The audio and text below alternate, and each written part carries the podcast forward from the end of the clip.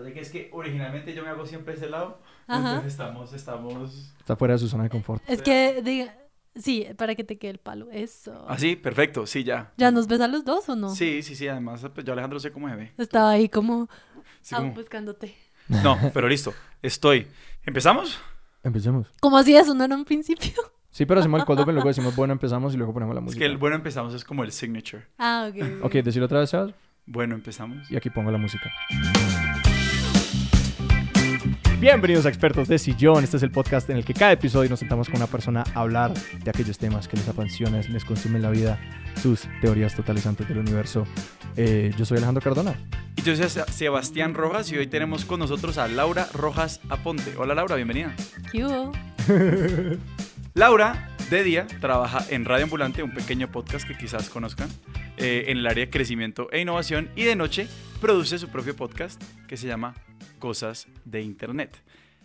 No vamos a hablar de nada de eso. Nada de eso. Laura insistió que su, tiene un trabajo de día y tiene un trabajo de noche, lo cual es una segmentización del tiempo que nos lleva al tema del que vamos a estar hablando. Laura, ¿de qué vamos a estar hablando? Hoy vamos a hablar de organización, en específico de organización de tareas, porque a lo largo de los años yo he desarrollado un método muy estricto y más que ser una experta, soy una obsesiva de la gestión de tareas. Y eso es exactamente lo que queremos. Entonces, ¿cuándo, ¿cuándo empezaste con esta necesidad de que, de que empezaste a decir, uy, tengo que organizarme mejor o, o- o necesito un sistema? Y lo quiero marcar porque yo creo que hay un carácter de persona que es este tipo de persona. Y otras personas lo hacen como porque no me necesito organizar, porque mi vida es un caos. Y otras personas que es como que me encanta, siempre, siempre lo hice. Sí, yo tiendo a pensar, justamente por mi personalidad, que todo el mundo quiere organizar algo, el mundo. Yo siento que es una cualidad humana querer encapsular, categorizar, eh, dividir y eh, puede ser las medias, pero también puede ser la vida.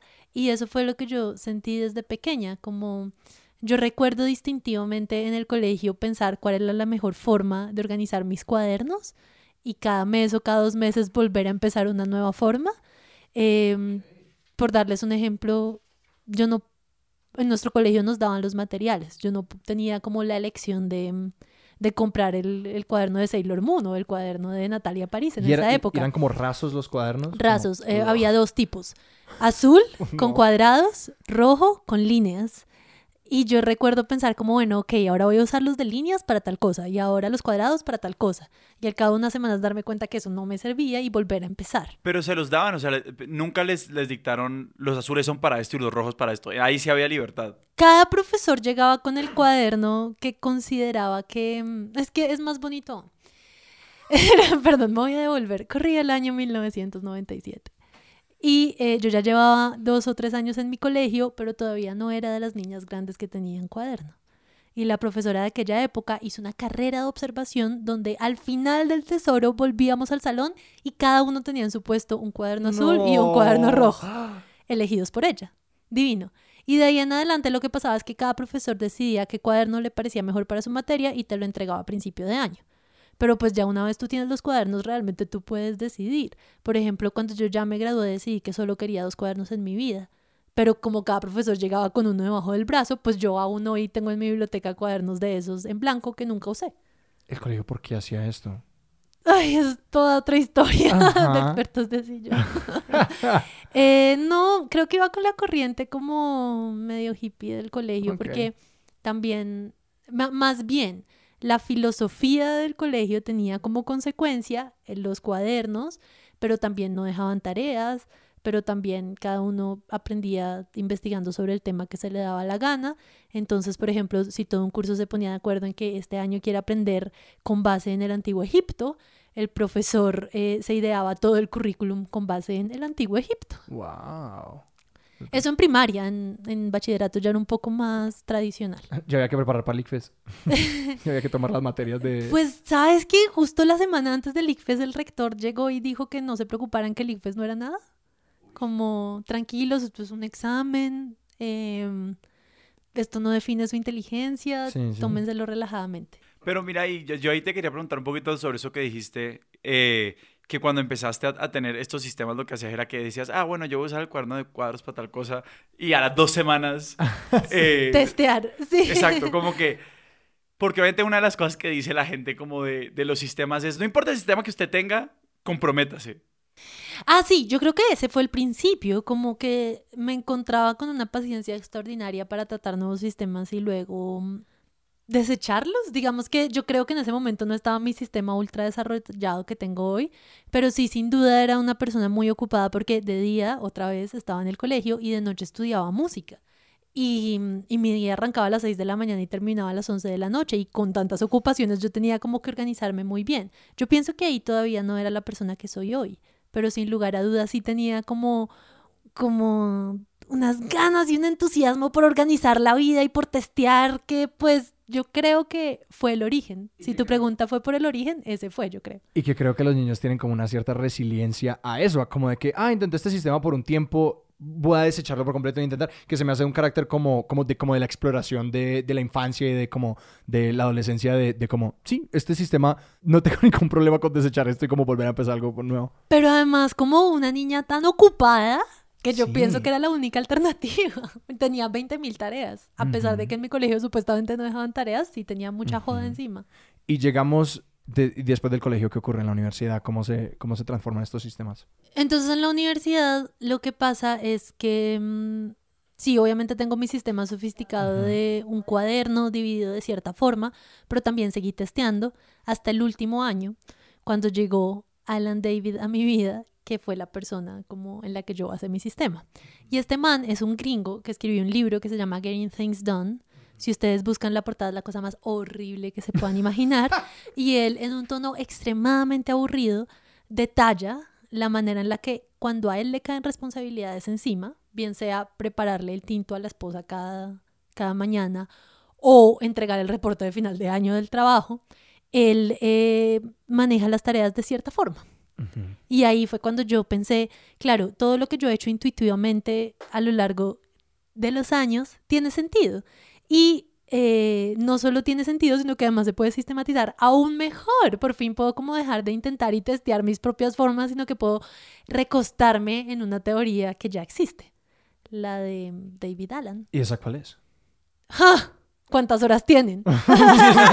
no, no, no vamos a, a la gente le podemos invitar a que lean el libro, pero digamos como una pequeña introducción, ¿cuáles son como las, los principios? La solapa del libro. El principio de David, que también es mi principio. Pero fue, fue, siempre, tu, fue siempre tu principio, o sea, fue esas cosas orgánicas que, que viste reflejada o... ¿O fue un principio que ya asumiste después de leerlo? Esa es otra pregunta. La manera como yo recuerdo ver durante el colegio y la universidad la gestión de tareas era, si yo me organizo, voy a lograr hacer un millón de cosas. Ese era como mi principio, como que entre más organizada, más voy a poder abarcar. Porque además, si en el colegio estudiaba de día y de noche, en la universidad trabajaba y estudiaba, entonces igual también era muy ocupada. Y em, cuando llegó David Allen a mi vida, lo que aprendí fue una mejor manera de organizar. Y sí, ahora que lo pienso, yo no seguía el principio que voy a decir en un momento antes de leerlo a él. Pero básicamente el principio de Getting Things Done es, si tú escribes, si tú sacas de tu cabeza las cosas que tienes que hacer, em, no te estresas. Porque no tienes que estar pensando en que tengo que hacer mercado, tengo que hacer mercado, tengo que hacer mercado, hasta que llegues al supermercado. Antes de eso, eso es ruido en tu cabeza que es inútil.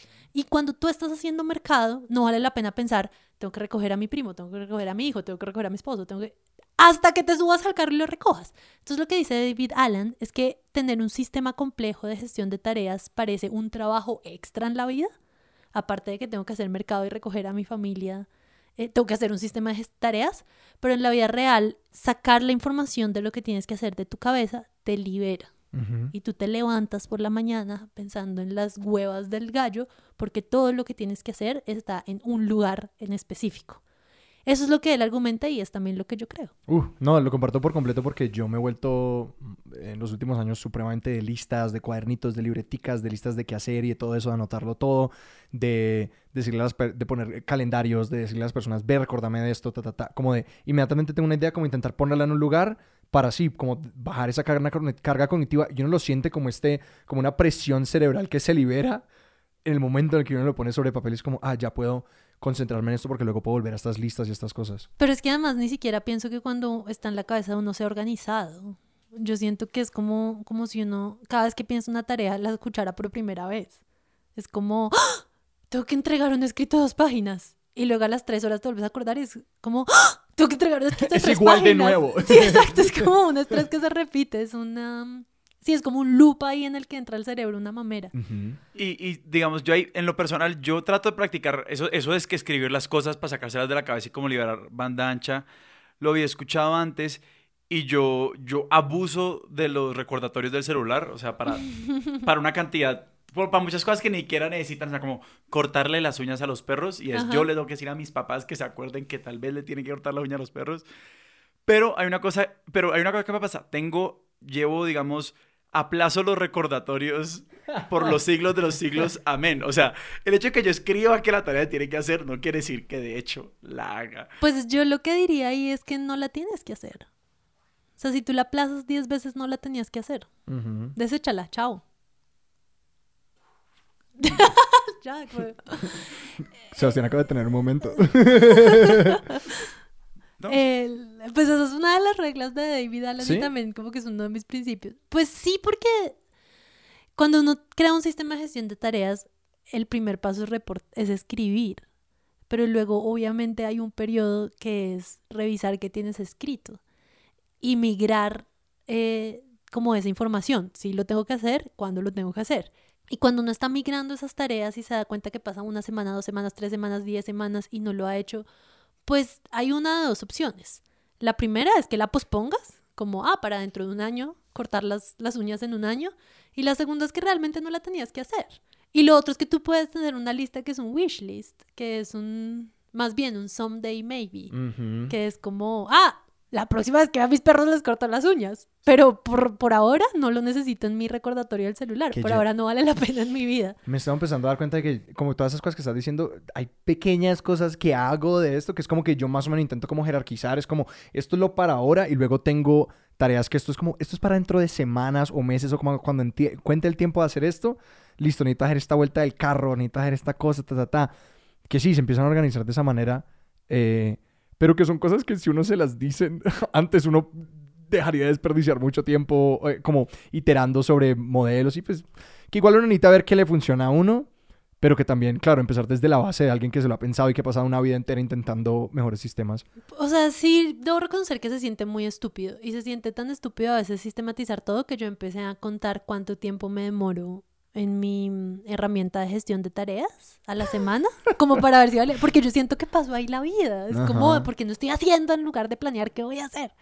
Y realmente no es tanto, es como dos horas a la semana.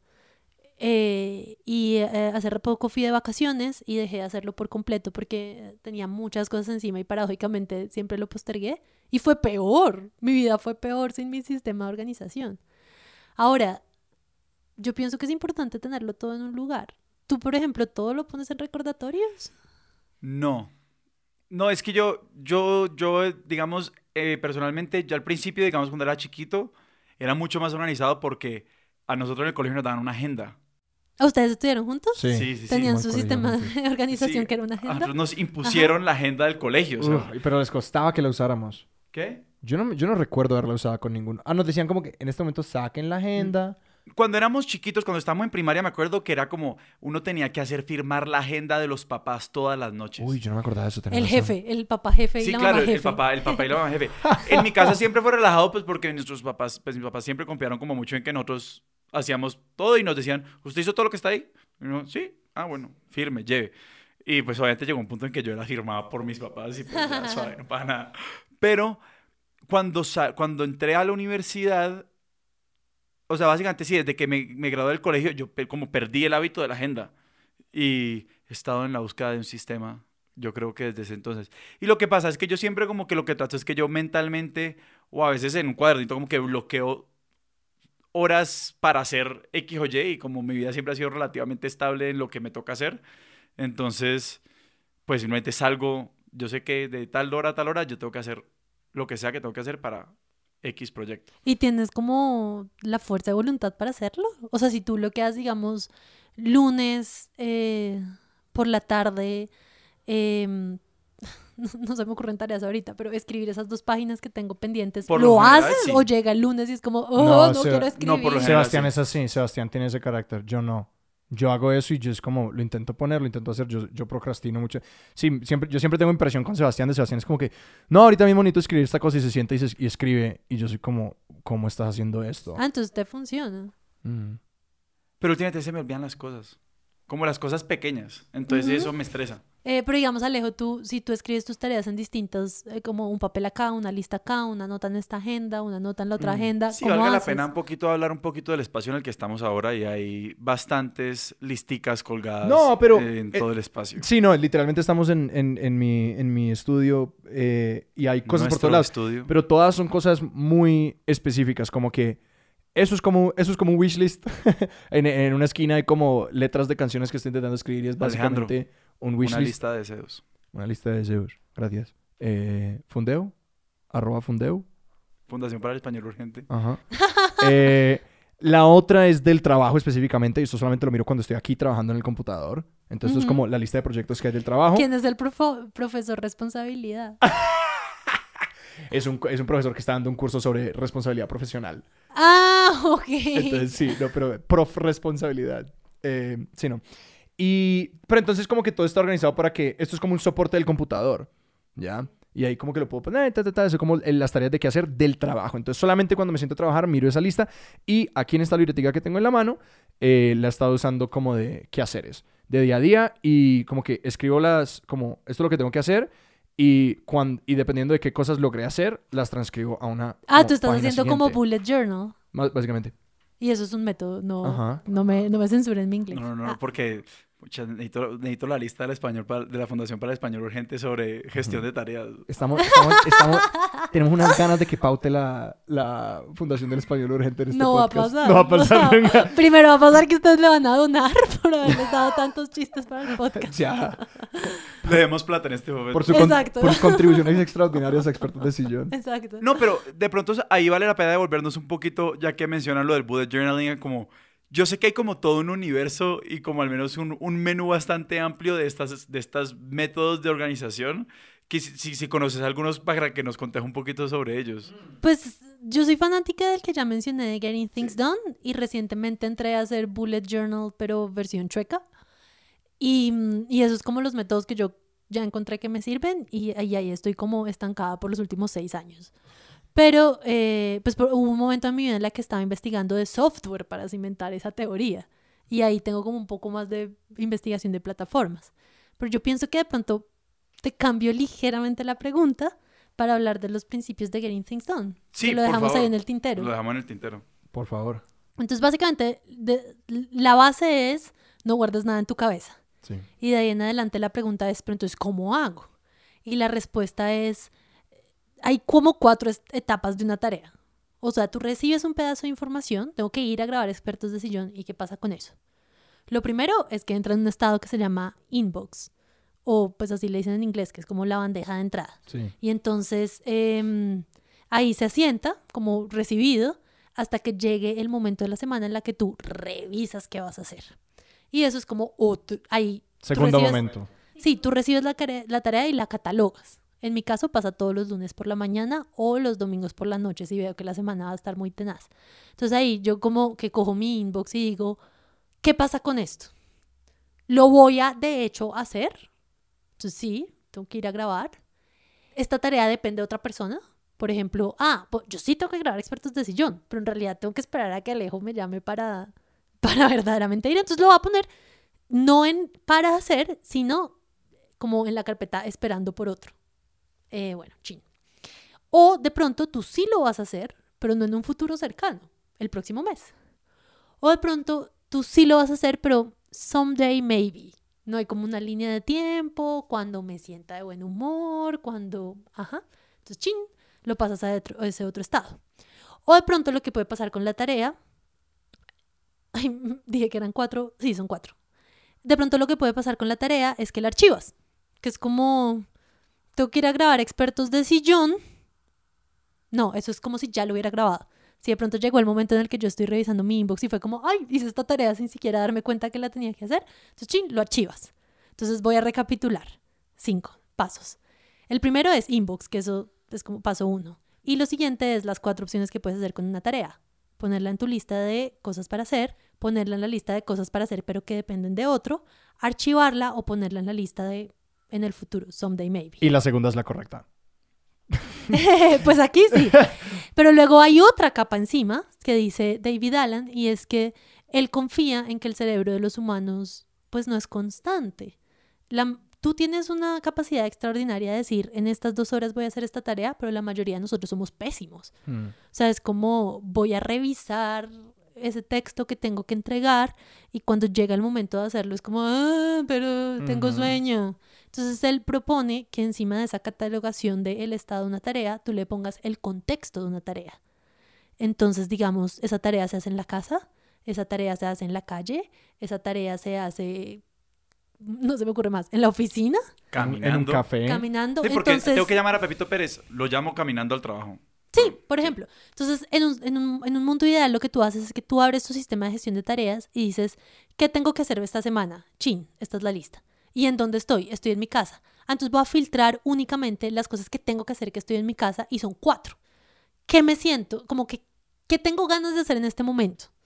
Regar las matas, eh, lavar la losa, escribirle a mis amigos emails o organizar el closet. Y tú dices, bueno, lo que yo realmente quisiera hacer es lavar la losa y escuchar música, pero yo sé que es más urgente que escriba estos emails. Entonces de pronto tú lo, tú lo que haces es escribir los emails y luego ir a lavar la losa. Y todo el resto de tareas que tienes que hacer esta semana en la calle, en la oficina, Mm. se quedan fuera del ambiente. Entonces eso lo que te da es un equilibrio muy bonito donde tú sí estás haciendo lo, de- lo que tu yo del pasado determinó que tú ibas a hacer, pero también estás considerando el estado de ánimo del momento actual, Claro. que es tan importante. Y la creación de espacios que lo que me, eso me hace pensar es como aquel tip de el cuarto, tu cuarto es para dormir. El lugar donde está tu cama es para dormir. Que expertos de sueño recomiendan que uno no haga otras actividades en el espacio que uno usa para dormir.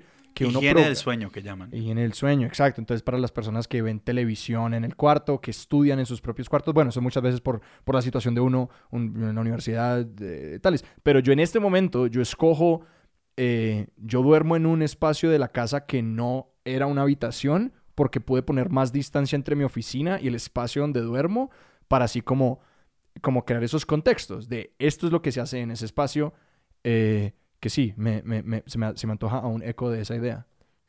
Yo la verdad no, no soy tan experta en eso, ni, ni siquiera un poquito experta.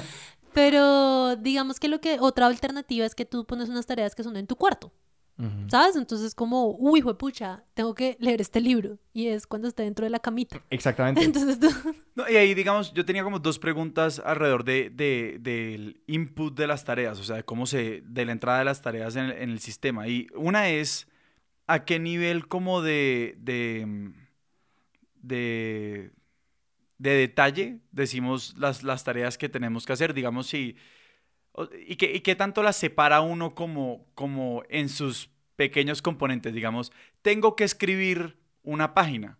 Pero pues escribir es un proceso complejo que requiere primero generar ideas, después organizarlas, después editarlas y después terminar, lo que sea. Em, pues yo diría que tampoco tan granular que te vayas al punto de lo obvio. Como uno, sentarse en el computador. Dos, prender el computador, porque ya es como a quién tratas de engañar. y segundo, pero tampoco como hay tareas que son complejas. O sea, yo reconozco que hay tareas que son como editar el episodio de cosas de internet. Y eso es escucharlo y luego pensar en qué pedazos valen la pena y luego quitar las respiraciones y luego chan, chan, chan. Y en este punto ya me sé el proceso tan de memoria que no lo escribo. Pero si fuera la primera vez, yo probablemente iría a Google y diría, ¿cómo carajos se edita un episodio? Y luego haría un checklist y luego lo voy tachando. Todavía no quiero hablar de la plataforma específica que ya yo sé- uso. Ya, ya, ya me la vuelo, pero bueno. Pero, pero la aplicación que yo uso para hacer esto, la herramienta que yo uso para hacer esto, tiene la opción de checklist si yo siento que X y Y. Otro ejemplo es, digamos, invitar, una tarea puede ser eh, invitar a las personas a mi fiesta de cumpleaños. Y siempre una tarea es un, tiene un verbo implícito. No es fiesta de cumpleaños. Eso no es una tarea, eso es un tema. Sí. Invitar a las personas a la fiesta de cumpleaños, comprar la comida para la fiesta de cumpleaños, ahí ya estamos hablando de tareas. Entonces, eh, si yo digo invitar a mis amigos a mi fiesta de cumpleaños, probablemente abajo tengo un checklist que es llamar a Ana y llamar a Juan y llamar a Graciela y etcétera, etcétera. Eh, pero yo pienso que un sistema de gestión de tareas no es para mostrarle al mundo, es para ti. Y en últimas, si a ti te sirve ser granular, pues ok. Es para ti, Sebastián. Gracias. Es para ti. Mírate al espejo. Y enumera tareas. Tengo una pregunta y es como, ¿cómo esto interactúa con tu tiempo libre? Y de cómo tu recreación y tu... Sí, como el tiempo que pasa libre es porque uno acaba eh, como poniéndose en el calendario de alguna manera o como que el espacio negro en el calendario o en blanco en el calendario acaba siendo más o menos como este espacio de, de, de, de no hacer nada o de recreación o de todo eso. Eh, Pensarse las tareas de esa manera, en- de alguna manera, ha afectado cómo asumes ese tiempo libre o lo ha mejorado o lo ha hecho más difícil. Yo creo que tengo más tiempo libre. Sí. O sea, es que todo esto suena como primero aburrido y segundo paradójico. Yo por eso les decía, ¿en serio vamos a hacer este episodio? ¡Qué aburrido!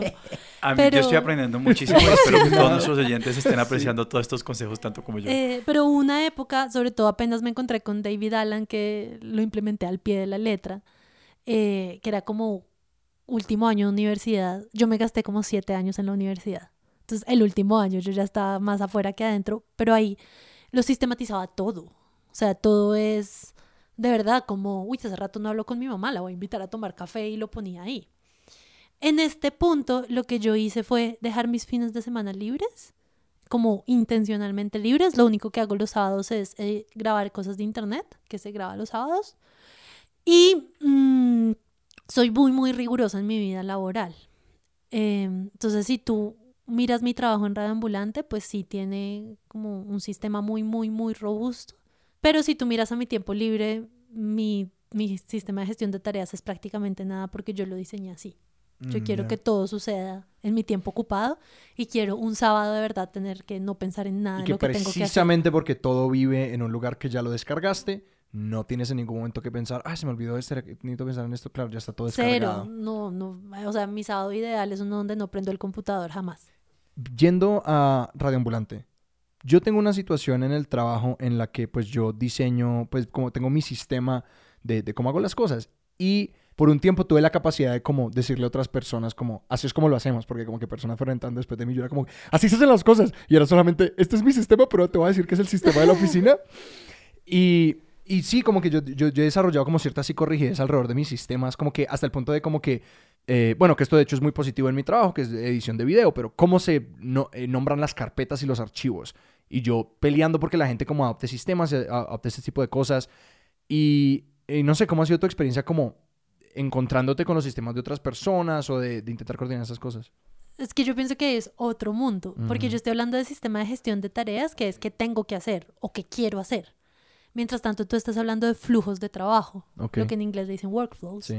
Y eso incluye qué detona una acción, cómo se ejecuta esa acción, cómo se, cuál es el output de esa acción, cuál es el resultado después de pasar por un proceso y cuáles son las medidas de éxito. Sí. Es como si hay tantos videos editamos, lo hicimos bien, si todos los videos están, si todos los videos que son la materia prima de un proceso están nombrados correctamente, eso es una medida de éxito. Entonces lo que yo siento que, que tú estás haciendo en el trabajo, que por cierto me parece muy correcto, es establecer un flujo de trabajo que pues si nos queremos poner un poco más filosóficos, yo siento que es la única manera en la que verdaderamente se construye conocimiento. O sea, lo que no se registra no existe y el trabajo en una organización que no tiene unos flujos de trabajo escritos, no, pues no sirve. Si depende de lo que la gente tiene en la cabeza y no hay flujos de trabajo, pues estamos condenados a la desgracia. Ahora, ¿cómo interactúo yo con los flujos de trabajo de otras organizaciones? Pues muy bien. Yo creo que yo soy el tipo de persona que se le dicen, mira, así se nombran los archivos. Yo lo respeto Porque uno sabe y así que nombro los hay archivos. gente que ha sufrido por eso. Exacto, y yo también encuentro el valor ahí, o sea, si tú me dices, yo tengo un sistema, yo te digo, primero felicitaciones y segundo, hagámoslo. Y claro que si en algún momento el sistema tiene algo que mejorar, pues lo discutimos y lo implementamos, pero yo no soy como el tipo de persona que llega a imponer su sistema o a cagarse en el sistema del otro, porque creo que no hay nada más valioso. Hay como una cita famosa que me encantaría cortarme de quién es ahorita, que es como, como que tus sueños y tus aspiraciones caen al nivel de tus sistemas. Es como Uh, quiero conquistar el mundo. Bueno, ¿cómo lo vas a hacer? Sí. Si no tienes una manera, pues no te creo. La una que me gusta mucho, que creo que es eh, análoga a esa cita, es, tampoco sé de quién es, pero es, no puedes decir quién vas a ser, pero puedes decir tus hábitos y tus hábitos determinan quién vas a ser. Sí, y es muy similar. todo se mezcla. Sí. Eh, no, creo, y creo que, le- creo que el, el- el lugar en el que he tenido como roces es una frustración enorme que yo me senté y generé documentos de flujo de trabajo. Eh, y con todo el gusto del mundo, porque además a mí me parece un juego. Me pare, como que la idea de, de, ok, ¿cuál es la mejor manera en la que puedo hacer las cosas? Me parece un juego. Eh, eh, y que lo mencionaré más adelante, que yo puedo ser un poquito neurótico al, al punto en el que llego con esas cosas, pero que no se usaron esos flujos de trabajo y como que pocas personas los adoptaron y que lentamente se fue como degradando el nivel al que eh, inicialmente la gente era como que sí, de una, hagamos esto, ta, ta, ta, y luego lentamente se van desviando y que no estoy en una posición en la que yo les pueda decir como que, oigan, lo que acordamos. Ahí mi pregunta sería, ¿cómo le hiciste seguimiento a esa falla? Pues me es, me es difícil porque mi trabajo no es el de coordinar a todas estas personas. Como que hay otra persona que está encargada de coordinar y que pasó a tener el trabajo que yo había hecho de una manera informal en mi posición. Como que el equipo creció y luego entró una persona que su trabajo era flujos de trabajo. Eh, entonces sí, como y lo que, lo que puedo hacer como en las cosas realmente importantes es hablar con esta persona y decirle como que, oye, asegurémonos de que ta, ta, ta. Pero como que la... mm, eh, como que la comunicación está muy dispersa y yo no estoy en una posición para como encargarme de eso y tampoco me afecta demasiado en mi día a día. Solamente veo otras personas haciendo cosas que yo digo, si a mí luego me mandan ese proyecto, va a ser más difícil porque esta persona lo está haciendo así. Sí, a veces cuando uno es jefe, siento que si yo fuera jefe y hubiera diseñado flujos de trabajo y tú no los cumples, eso es un criterio para despedirte. Sí. Que es como, pues tú eres un putas en edición de video, pero fue pucha, no sabes nombrar los archivos. Ajá. Y te dije 20 veces y pues ya no lo hiciste, te vas. Ahora, ninguno de los dos está en, en esa posición. Ajá. Digamos ahí, pero yo tenía una, una- pregunta con, con respecto al, al tema de, de los flujos de trabajo. Y es que, pues, los, los estamos pensando. Yo, o sea, yo también soy amante de los flujos de trabajo. Me parece que son absolutamente necesarios para que todo el mundo más o menos funcione. Em, pero también cuando se degradan, creo que como que también está esta idea de como la burocracia innecesaria en la manera de hacer las cosas. Y yo te quería preguntar un poquito como en tu experiencia, en los equipos, bueno, Alejo también, en los equipos en los que ustedes han trabajado, como ustedes, ¿cuál dirían que es ese límite entre los flujos de trabajo y la burocracia? Pues es que ahí es donde yo tengo que decir que yo no soy tan fanática de los flujos de trabajo en el sentido en el que yo sé que existen y los he diseccionado, pero tampoco es que me guste tanto como la gestión de tareas. Y yo sé que aquí ya suena demasiado especializada, pero es verdad, es distinto. Por favor. Son platos distintos. Uno es cómo trabajamos en equipo y el otro es cómo lidio yo con Ah, lo que ok. yo como Eh, individuo tengo que hacer. Esa distinción ya me, me- ya me cuadra del, del- del hecho de... Sí, porque yo, porque yo generé mis flujos de trabajo para mí y luego ha sido una arena diferente extenderlos a otras personas y creo que eso es Sí. esencial, claro. Pero, pero también es confuso porque los proyectos tienen cosas que tiene que hacer la gente y que cada persona tiene que hacer. Entonces, si tú miras mi herramienta en particular, pues es súper robusta y gigante. Pero en los proyectos donde yo trabajo con otros, a veces simplemente entro a Slack y les digo, no se te olvide que tienes que hacer esto y esto y esto. Y luego con el del lado le abro una hoja de cálculo y le digo, mira, esta es tu checklist de lo que tienes que hacer. Y luego con otra persona simplemente le pido ya una conversación y le digo, yo no extiendo mi sistema de Ya no, gestión de no- no tareas sos, a no otros. sos imperialista con tu sistema de- de, No, gestión de tareas. Y también yo creo que, que a veces yo le hago como el favor a mis compañeros de trabajo de hablar de la forma en la que yo creo que a ellos les sirve más. Entonces, hay personas que de verdad es como, oye, reserva este tiempo en el calendario y hablamos de esto que yo tengo que hacer. Incluso lo hago mientras estamos en la llamada. O sea, hay gente que de verdad prefiere como reservar la hora y que lo hagamos juntos. Pero hay otras personas que dicen, no, ¿sabes qué? Déjame el mensaje en Slack. Y hay otras personas que dicen, ¿saben qué? Déjalo en el Google Drive donde estamos tomando notas. Y yo, yo, Laura, prefiero adaptarme a eso. Pero si tú te metes a mi Trello, que es la herramienta que yo uso, pues ahí sí soy una súper estricta y, y pues ahí sí soy como con paredes de hierro. Y no es burocrático porque yo ya me di el tiempo que me demoro cada semana y no es tanto. Mejor dicho, no es tanto sobre todo en comparación al tiempo que me ahorra y al estrés y a la incertidumbre. Hablemos de Trello. Trello. Yo, yo, y voy a decir, o sea, antes de, de- de entrar, eh, yo quiero a Trello tanto como lo detesto, porque como en un equipo en el que yo hice parte, eh, terminamos usándolo, pero ahí sí como se, se degradó y no servía para absolutamente nada más que como se volvió absoluta burocracia, era como parte de hecho de mi trabajo en algún momento se volvió como manejar el Trello y yo era como que, pues, Se supone que esto es para que hagamos las cosas, no para que nos pasemos tiempo pensando en cómo manejar el Trello. Esa es una crítica muy común, pero a veces, a veces lo que pasa es que las personas, cada uno de los individuos piensa como, oh, qué mamera, ahora tengo que decir entre lo que ya hice la tarea. Pero cuando tú estás coordinando un proyecto puede ser una gran herramienta, como en qué está todo el mundo. Eh, ahora, si tú estabas coordinando el Trello y no te parecía útil, pues yo pienso que hay que desecharlo. Sí, ¿O tú cómo hacías para saber dónde estaba cada persona? No, Ah, porque... renunciaste. Perdón, soy lenta. Fue como... Sí, eso fue exactamente el final. Sí, sí, no, pues verdaderamente a ver qué pasó. Eh, era un proyecto de investigación bastante grande y, y claro, una preocupación siempre fue, bueno, ¿cómo vamos a hacer todo lo que se supone que vamos a hacer? El proyecto era un proyecto comparativo, entonces pues teníamos eh, las cosas de España, las cosas de Inglaterra, las cosas de Francia, entonces pues como que tenía muchas partes andando, al menos en teoría, y entonces como que apenas empecé, una de mis primeras tareas me dijeron fue encontrar una herramienta de gestión de tareas.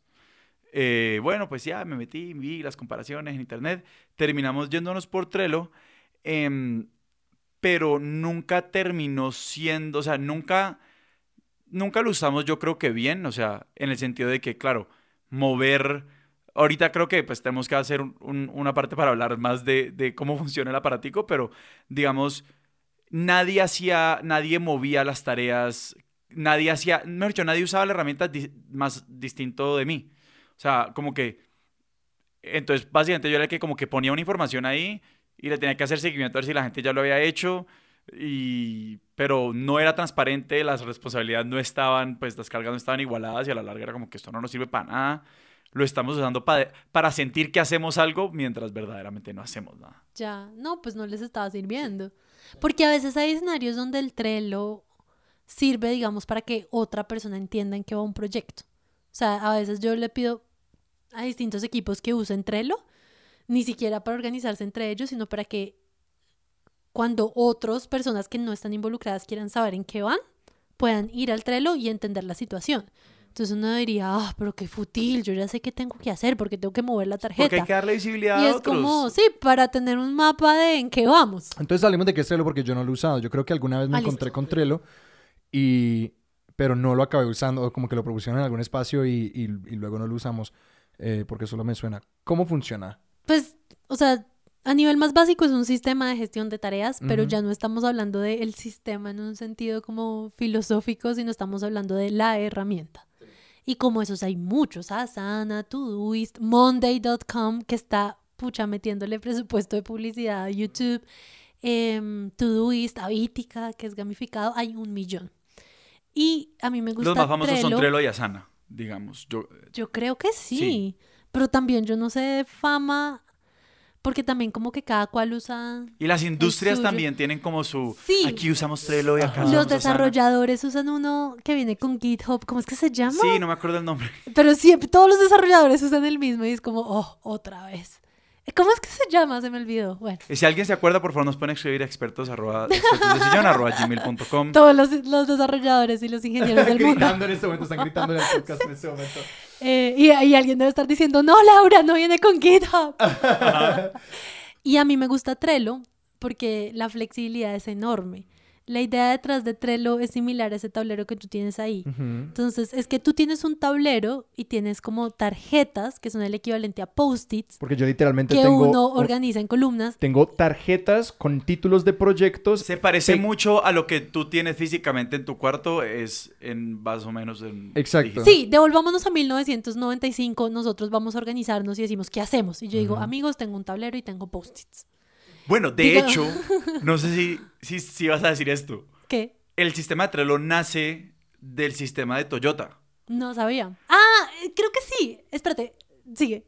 O sea, el, el- el- como, no sé si eso fue como en los 70s, eh, parte sí del, del éxito de Toyota fue la forma como ellos manejaban la, las, la información sobre en qué iba el ensamblaje de cada carro. Fue a- pues, con unas tarjeticas que le ponían a, a las partes y lo que sea. Es como que tal cosa se hizo, tal cosa falta por hacer, exacto. Eso es como Scrum, como to do, doing, done. Exacto, exacto. Como qué falta por hacer, qué estamos haciendo, que ya se hizo. Y eso tiene un nombre japonés, ya saben, eh, no me lo sé.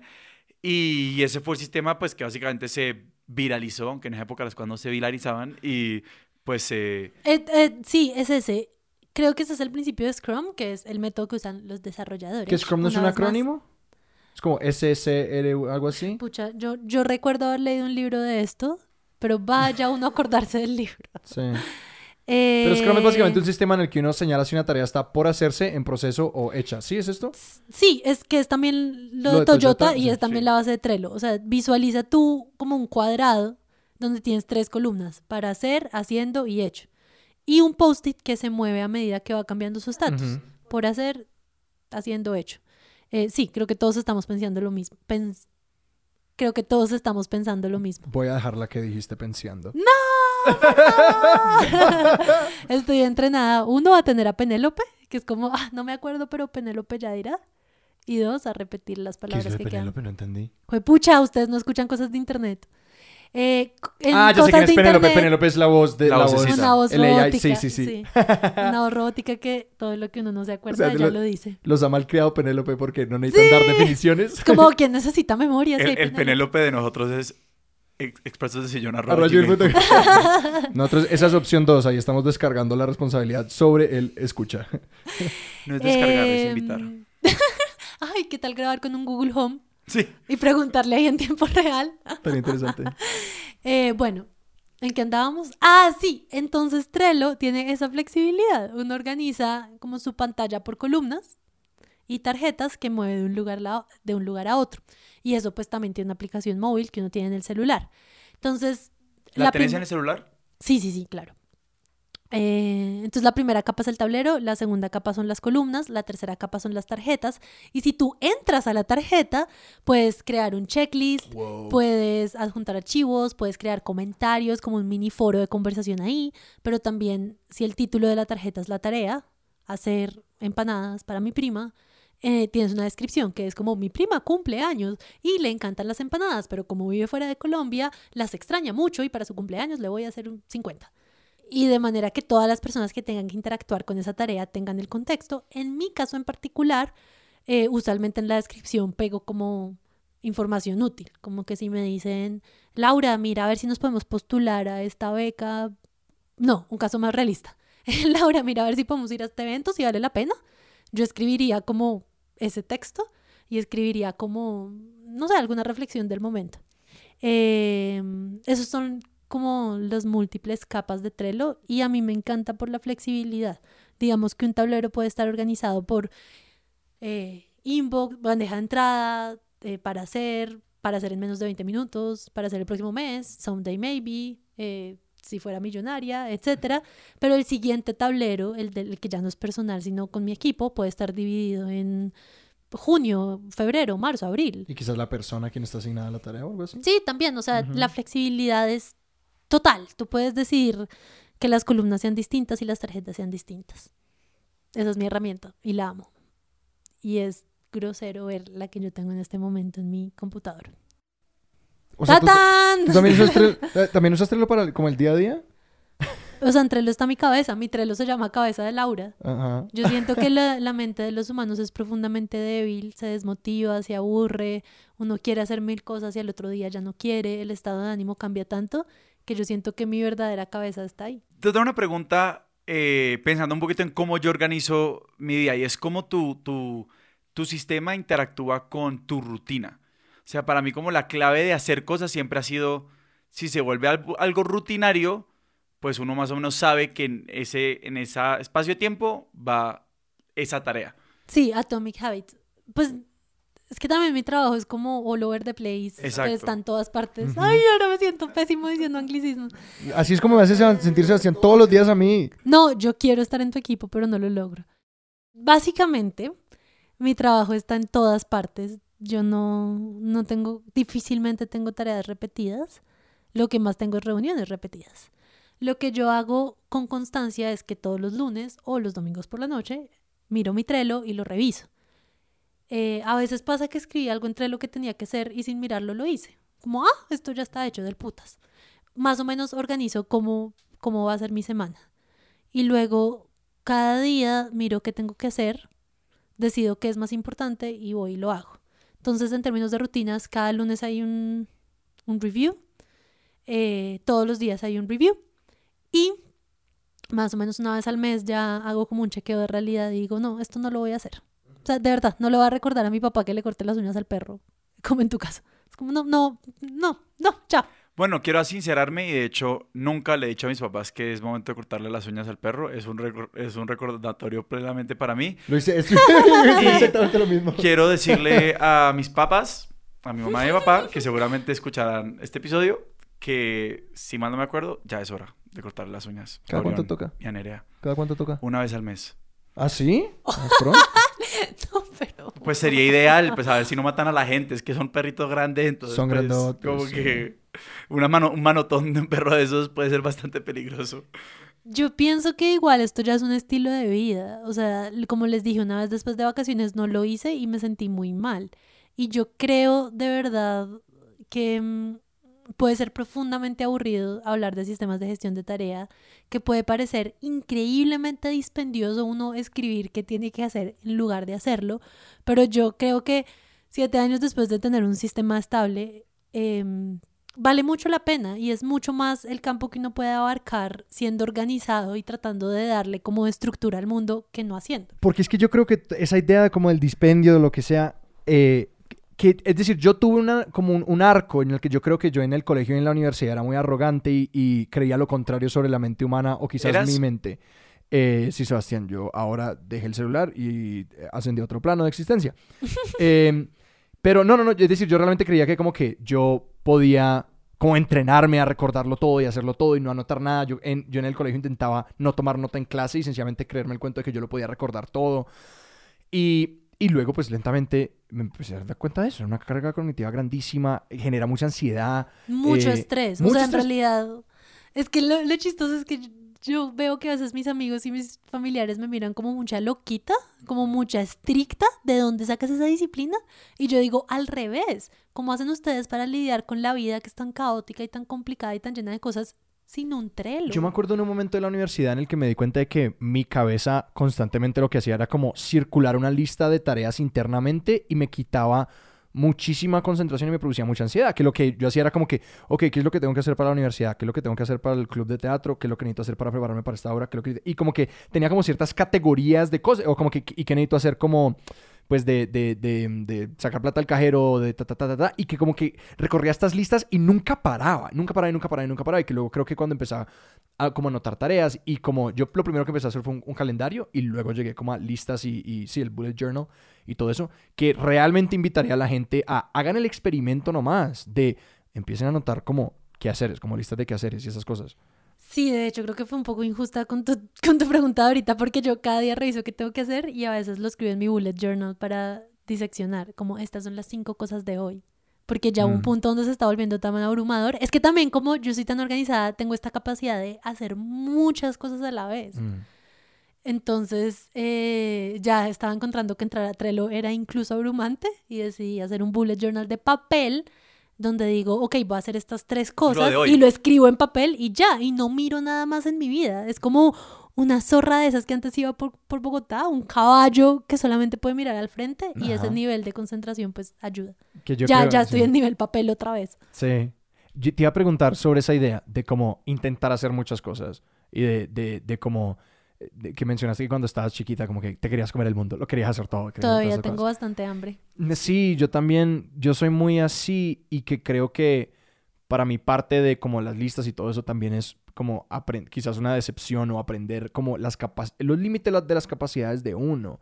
Que no sé, quería preguntarte como cómo ha sido tu, como, tu trayectoria sobre esa idea, como sobre la idea de que, que pues no puedo ser músico y astronauta y filósofo y, y correr maratones y Tú hacer sí. todas estas cosas. Eh, gracias, Sebas. Gracias. Mm, ¿Cómo ha sido la desilusión, dices? No, ¿cómo ha sido como el proceso de como, no sé, como desde la infancia, si, si es, si, si empezar a organizar tu tiempo y a entender como las limitaciones humanas de, de, de, de tu atención y de tu tiempo, de cómo, de- sí, de, de, de, de cómo interactúan con esa hambre, que puede ser un poquito fuera de tema, pero, pero me parece interesante. Mm, No, está bien. Pues es que yo creo que ha sido una desilusión muy grande. Sí. Yo como preguntas por la desilusión, no. Y yo, no, pero sí es una Sí. desilusión. No, porque es que yo sí creo que uno con una estructura puede hacer muchas más cosas que sin una estructura, pero la verdad es que cada vez ahora que quiero hacer algo nuevo tengo que preguntarme a qué voy a renunciar. Es como, uy, me encantaría aprender a escribir mejor porque de a punta de escribir email se me está fritando el cerebro. Y es como, ok, ahora qué voy a dejar de hacer? Voy a dejar de dormir, voy a dejar de ver a mis amigos, voy a dejar de pasar tiempo con mi pareja, voy a dejar de...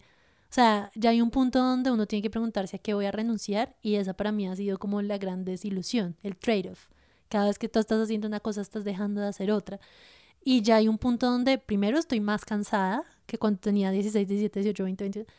Eh, segundo, lo que otro que pasó en mi vida es que como yo naturalmente era organizada y podía organizar cosas, el mundo me llevó como a coordinar proyectos. Yo en muchos lugares lo que soy es project manager, porque es como, yo no estudié para hacer eso, pero lo hago medianamente bien y, y varios de mis trabajos después de la universidad tuvieron que ver con coordinar gente porque pues naturalmente lo hago gracias a mi expertise de sillón. Y em, en este punto donde ya estoy llegando a los 30 y estoy más cansada, también elijo mejor mis peleas. Como, sí, exactamente lo que les acabo de decir, que voy a dejar de hacer por hacer eso que sí quiero hacer. Y ahorita mismo pues voy en que quiero ayudar a Radio Ambulante a llegar a lugares aún más lejos y quiero que cosas de internet triunfe. Y ahí voy.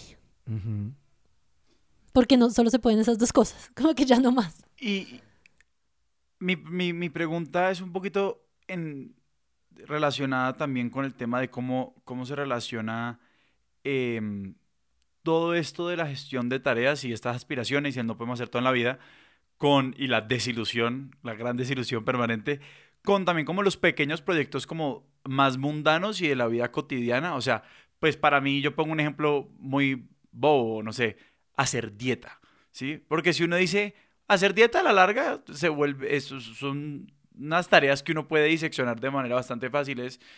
Pues si yo logro preparar la comida saludable que me tengo que comer y me la como, pues ahí estoy haciéndolo, ¿sí? O muchas de esas cosas requieren por lo general como decir, ah, bueno, si yo voy a comer saludable y pues no me voy a quebrar a punta de como pedir ensalada a domicilio, pues tengo que hacer el famoso meal planning y todo ese tipo de cosas. Pues curioso que lo menciones porque la dieta es un tema absoluta y totalmente de hábitos. Y justo yo estaba en una dieta hace poquito para perder 4 kilos, que no es nada. Además, yo soy un palillo, pero no quería pesar 4 kilos más de lo que yo había pesado en los últimos 10 años. Y eh, todo es un tema de hábitos. Es como si tú vas el domingo por la noche al supermercado y compras lo que tienes que comprar, es muy probable que de lunes a viernes la logres. Sí. Ni, si ni siquiera tienes que hacer un- una planeación de tus comidas. Simple y llanamente teniendo los ingredientes. Si tú dices como, ah, voy a comer lo mismo todos los días, porque a la larga en mi vida normal uno siempre termina comiendo lo mismo en la casa y lo mismo en los mismos restaurantes, eh, ahí ya tienes como un, un triunfo más grande. Yo en mi vida personal, como te digo, trato de dejar la mayor cantidad de tiempo libre posible. Em, como que toda esa planeación y esa, como lo estricta que soy para las cosas que tengo que hacer, trato de no serlo con el tiempo libre. Lo que les decía, para mí es muy importante un sábado levantarme y sentir, no tengo que hacer nada. Puedo hacer lo que me plazca hacer. Pero, eh, habiendo dicho eso, yo creo que el nivel básico de organización para mí en las cosas mundanas son checklists. Hay un libro buenísimo que se llama The Checklist Manifesto. Del doctor Atul Gawande, de quien ya hemos hablado en este podcast. ¿Sí? Sí. ¡Ay, no! Hay un ¿Cuál- episodio qué? de checklists. No, eh, Atul Gawande escribió el libro Ser Mortal sobre la, La vida, la muerte y lo que importa al final. Ujú. Eh, y ahí- pasado lo sobre la muerte, sí. Ah, sí, ya sé. Eh, bueno, en todo caso, ahí sí yo soy como, ok, regalos de Navidad, checklist primero. Eh, dieta, checklist de que vamos a, a ir a comprar de comida. Eh, tal cosa, checklist de tal otra vaina. Eso sí. Pero entonces ahí, ahí ya llegamos a, a otra, a otro tema, y es el tema del tiempo libre. Ujú. Em, y, y- ya estamos como gestionar el ocio y el tiempo de ocio también es, pues es algo que hay que hacer, mejor dicho. Eh, o, o, bueno, al- hasta ahora como que has defendido la idea, no, a mí me encanta levantarme un sábado y no, no, que, y no tener nada que hacer, o no tener, estar obligada a hacer nada. Pues sí, tanto así que se me veía. Bueno, primero llevo cinco, como ocho días de incapacidad porque me enfermé horrible y eso me tenía alejada de las pantallas. Pero también yo me levanto los sábados y, verdad, no miro ni el calendario. Sino es porque me sale una notificación. Fue como, ¡Oh, polla! Eh, y vine aquí corriendo, literalmente corriendo. Eh, porque pues era un sábado la grabación y los sábados se me olvida que el mundo existe. Pero, digamos, ahí va un tema que se, que se separa un poquito del, del, de, de lo estrictamente organización de tareas y entramos más como el tema de optimización. Y es, digamos, te vas a ver una película. O sea, bueno, bueno, pues aquí todos tenemos podcast, estamos en el tema como es- estar enterados de ciertas vainas. Y es, a la larga, eh, eso que, que tú decías del, del trade-off o el costo de oportunidad se da en, en todas partes. Y digamos, yo quería hablar, preguntarte un poquito sobre cómo gestionas las cosas que sí quieres hacer y sobre todo que estás haciendo por placer o para ti misma. Que por ejemplo, Sebas, estábamos hablando como de la idea de, ah, pues este es un libro que hay que leerse, o esta es una película que hay que verse, y de como de que uno empieza, empiezan a, las cosas que se puso poner son recreativas, o en alguna capacidad recreativa sí deberíamos disfrutar, empieza a entrar, a mí me pasó mucho esto, de como, pues esto me lo, me lo tengo que ver, o como una sensación de que como que la recreación se va volviendo trabajo. mm, Pues ahí yo diría dos cosas. La primera es que si tú sientes que de verdad es una responsabilidad contigo mismo, pues lo metes a tu sistema de gestión de tareas en la categoría.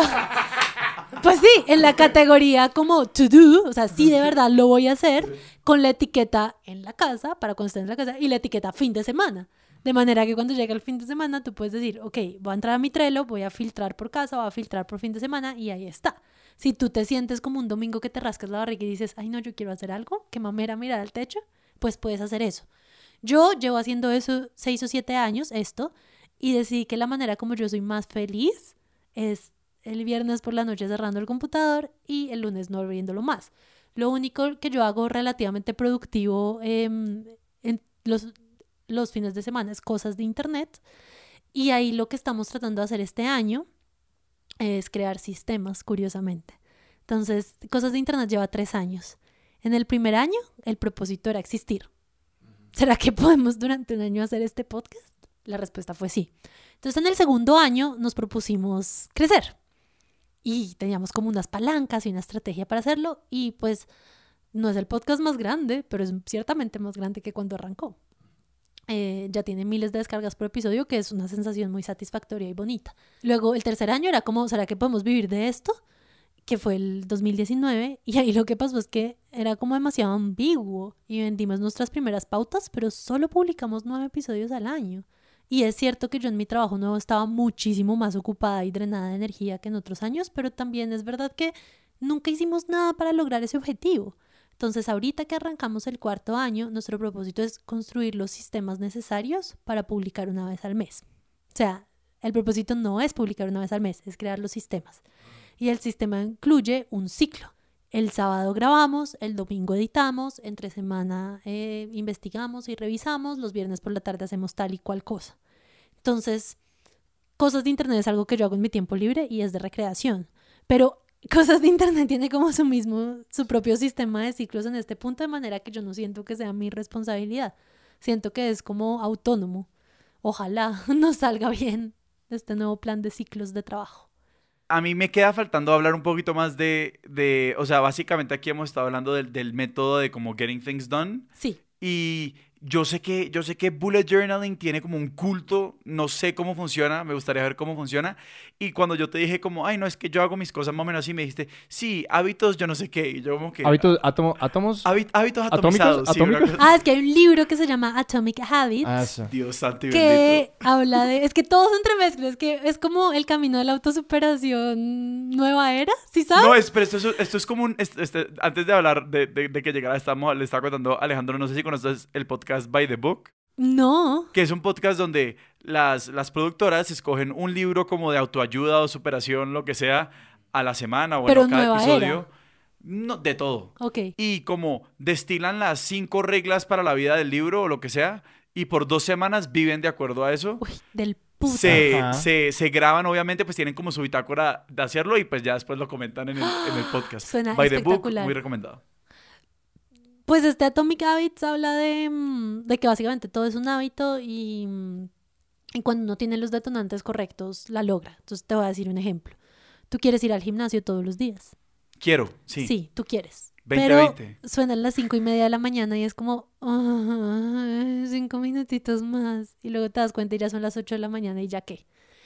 Pues bueno, hay como detonantes para tus hábitos. Por ejemplo, si tú alistas la ropa antes, tú como que abres el ojo y ves la ropa y es como, ay, me voy a poner la ropa. Ni siquiera tienes que decidir ir al gimnasio. Es como, me voy a poner los tenis que están al lado de la cama. Así es como yo logré ir al gimnasio cinco veces a la semana. Exacto, Yo pero, pero para cada persona puede ser distinto. Para mí un detonante puede ser un vaso de agua. Es como, ok, solo me voy a tomar este vaso de agua. Y cuando te lo tomas ya estás despierto y dices, bueno, ya voy a ir al gimnasio. Eh, puede haber todo tipo de detonantes y de hecho mm, eh, funciona en positivo, quiero ir al gimnasio, y en negativo, quiero dejar de fumar.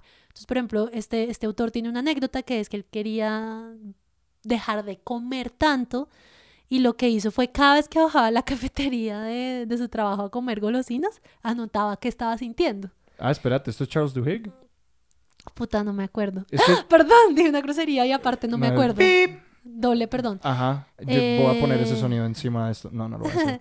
Em, no sé, no recuerdo. Es que esa historia, sí, es- ese, ese es el es el epílogo, poder- el poder de epílogo del poder de hábito de, de Charles Duhigg. Ah, Eh, ¿será que lo tradujeron como el poder del hábito? En inglés se llama Atomic Habits. Ok, yo lo leí en inglés como The Power of Habit. Ah, es The Power of Habit y lo que él habla es de hábitos atómicos. Ajá, sí, sí. Tienes toda la razón. Sí, sí, sí. No, no, no, es que lo, lo está diciendo. Estábamos como- hablando de eso Yo antes. soy el fan, yo soy fan número uno de, o sea, yo compro, Exacto. yo compro esos libros y se los doy a primos y como, es como que léanse el poder Sí, del hábito de pero entonces, para terminar la, el anécdota, entonces él como coge su libreta y, y, y- y piensa como qué estaba pensando y qué estaba sintiendo cuando estaba comiendo mis golosinas y resulta que toda la razón por la cual el man era gordo y comía muchas más calorías de las que podía quemar era porque le daban ganas de socializar. Ujú. Entonces, una gran manera de socializar era bajar la- a la cafetería, pero qué boleta bajar a la cafetería y no comer. Entonces, venga mi muffin, venga mi, no sé, iba a decir empanada, pero obviamente el contexto de él no tenía empanadas. Imaginemos, imaginemos que, Sí. que Charles Duhigg tenía empanadas. Entonces, bueno, por ahí va la cosa de los hábitos. Sí. No, y que, le- y que a lo que va eso es que uno cree que entiende las motivaciones detrás de lo que está haciendo. Para nada. Pero para nada, que era como que él, se- él bajaba a comerse una galleta y él empezó a notar, ok, es por la, que mi cuerpo quiere glucosa o como que quiero caminar, entonces él empezó a como diseccionarlo y solamente salía y caminaba y volvía y no hacía nada más. ¿Me siento satisfecho al final de eso? No, entonces empezó a enten- entender gatillo, comportamiento y eh, recompensa. Que otra cosa que yo empecé a hacer con el gimnasio es, eh, escogí un gimnasio que yo no lo sabía, pero acabó teniendo un, como un sauna. Y me di cuenta de que una gran recompensa era como al final del gimnasio meterme al sauna un rato y era delicioso empezar el día así. Y me, di, y, era, y me di cuenta como que necesito seguir yendo a este gimnasio porque esto me ayuda a como a cementar este hábito. Sí, exacto. El, pero sabes que ahora que yo lo recuerdo no me terminé ese libro. Entonces, creo que por eso no me acordaba de la mitad. Eh, pero ¿por qué era que estamos hablando Porque, de estamos, hábitos? porque estábamos hablando de los, de los hábitos atómicos y para hablar de los, del bullet journaling. Pues el bullet journaling es otro sistema que yo me encontré por casualidad en una librería. Eh, creo que tomaron una muy buena decisión editorial con la portada, es negra con dorado y pues todo lo dorado. Entonces yo lo cogí y, mm, y en- re- resulta que lo que ellos proponen es escribirlo todo en un cuaderno. Eh, el, cua- tipo, Ah, no, el cuaderno es negro, ¿no? No es ni rojo ni azul. como quieras, lo importante es, eh, o, o sea, el oficial, creo, no me acuerdo, hay un bullet journal oficial, pero pues yo, tú estaba, puedes- yo estaba tratando así de hacer un, Sí, sí, sí. un- Un, un- callback. un Yo la callback. capté, yo lo cogí. Gracias. un callback a tus cuadernos del colegio, pero bueno. ¡Ah! Era rojo y azul. Algo que me parece muy interesante de estos cuadernos de que fueran rojos y azules me hace acordar como de la Matrix y cada vez que pues, empecé una clase te digan como, ¿cuál quieres usar? No, era como chinos aquí les traje sus cuadernos y están No, repesados. pero yo me quedé con, la- con lo, todo lo bonito de la anécdota del hecho de que como que tuvieran que hacer una gincana y todo eso y cuando volvían era como, aquí está el cuaderno, aquí estará tu conocimiento, este será tu compañero por el resto de tu travesía. Ve, ve y persigue lo que quieras. Era un poco así. Me parece, me parece divino. Eh, pues yo lo recuerdo y tenía siete años. Em, Pero bueno, el cuaderno oficial que es dorado. El Bullet Journal, ese es el libro que explica la metodología. Ah, ok. Se llama Bullet Journal. Eh, bueno, pues es que ni siquiera sé ni en qué tanto detalle entrar, pero lo que, lo que el tipo dice y tiene una explicación babosa de que las pantallas distraen a la gente y que la ansiedad en el siglo XXI. Pero bueno, el punto es que con esa pseudociencia él dice que es mejor eh, gestionar todo en papel. Entonces, em, propone una estructura, pero dice que uno la puede acomodar. Y básicamente lo que el man te propone es escribir tus tareas, tus pensamientos, tus ideas, lo que sea, en bullets. Entonces, de pronto digo como, uy, expertos de sillón está súper divertido. Eso es un bullet. Pero abajo puede ser como, me acabo de acordar que tengo que comprar leche. Y abajo puede ser como, ah, de pronto debería revisar mi Trello otra vez ahora que bla, bla, bla. Bullets. Y cada día, o cada semana, o cada mes, no recuerdo exactamente cómo es el nivel de rigurosidad, eh, tú pasas esas tareas. Bien sea a una colección, por ejemplo, colección mercado, todo lo que tengo que comprar, o colección ideas profundas de la vida, lo migras manualmente del bullet del día a día al lugar donde esta información va a estar consignada permanentemente, o pues simplemente lo ejecutas y en cuyo caso lo tachas. Eh, y la idea en ese cuadernito es que esté todo. Em, también hay unas páginas que son como calendario. Entonces tú escribes qué tienes que hacer cada día de cada mes. Eh, hay unas páginas que son, bueno, las colecciones, que es por temas. Hay otras páginas que son hábitos. Entonces si tú te metes a YouTube y pones Bullet Journal eh, Habit Tracker, te aparecen todo tipo de maneras de visualizar en papel los hábitos y divinas además. Em, y él en su libro cuenta una anécdota que yo no me terminé de leer el libro, yo simplemente busqué en Google cuál era la metodología, el libro que me encontré en la librería lo regalé, pero lo que me cuentan mis amigos, porque eso se volvió como... No sé qué pasó, pero el virus contagió a un círculo, el círculo de Magic Markers. Em, lo que ellos cuentan es que hay una anécdota donde hay una mamá que tiene el bullet journal em, para su vida y su vida incluye cuidar a su hijo que tiene una enfermedad muy grave. Y ella escribe los medicamentos que le da. Entonces cada día escribe las dosis, los medicamentos, la hora. Y tiene atrás una colección donde escribe semana a semana que le ha dado. Y hay un punto donde ella recibe una llamada del colegio y le dicen, su hijo tiene un ataque. Y ella va corriendo al colegio y llega al tiempo que los paramédicos y los paramédicos le están preguntando cosas y ella está en shock. Y lo, lo único que atina a hacer es arrancar la hoja de papel donde tenía toda la información médica y dársela al paramédico y se llevan al hijo, se llevan la hoja y al parecer eso pues tiene que ver con, con agilizar la manera como él recibe tratamiento y esto siendo un libro y siendo un ejemplo pues lo dramatizan al punto de le salvó la vida. Eh, pero pues esa es la, la, gracia, que si en mi caso mi cerebro está en Trello, en el caso del Bullet Journal está mm, ahí escrito. Y a mí me gusta complementar Trello con papel porque a mí me parece menos intrusivo tomar notas cuando estoy hablando con alguien en una hoja de papel. Mm. Y luego yo lo que hago es revisar mi Bullet Journal y mm, lo que sean tareas lo escribo en Trello y lo que sean notas pues lo dejo ahí por siempre. ¿Y eso lo haces al final del día? Eso lo hago como una vez a la semana. Laura, para alguien que quiere entrar a este tema, hay muchos lugares diferentes donde entrarle y hay muchas maneras pequeñas y grandes de, de empezar a, a, sistematizar y optimizar y crear sistemas de gestión de tareas. ¿Cuál le recomendarías a una persona que, digamos, pensemos en una persona que no ha hecho nada, como que está súper desorganizado, lo tiene todo en la cabeza? Y dice, en 2020 este año me organizo. Ajá. O, o, más bien lo tiene todo como en un post-it, en una agenda, en un recordatorio. O tiene mil sistemas también. Sí, eso. Pues yo pienso que lo mejor y lo más rápido, que es también mi metodología cuando quiero aprender algo nuevo, sería entrar a Wikipedia y buscar Getting Things Done y leer la entrada de Wikipedia o meterse a YouTube y buscar Getting Things Done y ahí seguro hay 10 personas explicando el sistema y arrancar por ahí. Ahora, un consejo no pedido es que probablemente se les va a olvidar, lo van a dejar de hacer, les va a parecer mamón. No importa, el siguiente lunes se puede retomar. Y em, lo otro es que em, se vale cambiar el sistema, se vale personalizarlo, se vale mutar, evolucionar, con el mismo espíritu que la Laura de 13 o 14 años cambiaba cada cierto tiempo de la manera de organizar su cuaderno y tomar sus apuntes, yo creo que con la misma actitud un adulto contemporáneo puede decir, ¿saben qué? Este man Alan es demasiado complicado, yo voy a hacer esta metodología. Y se vale. Lo importante, creo yo, es que esto sea una herramienta para la vida que te permita, uno, hacer muchas más cosas de las que podrías hacer sin él, y dos, quitarte como un poco el estrés, el pánico y la ansiedad de una vida ocupada y ambiciosa. Si el sistema no está cumpliendo con ninguno de esos requisitos, pues de pronto no es para ti y ya está. Laura, si la gente puede, quiere seguirte a ti o a tus proyectos, Ay, no, ¿a qué dónde los pena. apuntamos? Yo creo que lo, como el favor más grande que harían y donde yo hablo más íntimamente es en cosas de internet y toda la información está en cosasdeinternet.fm.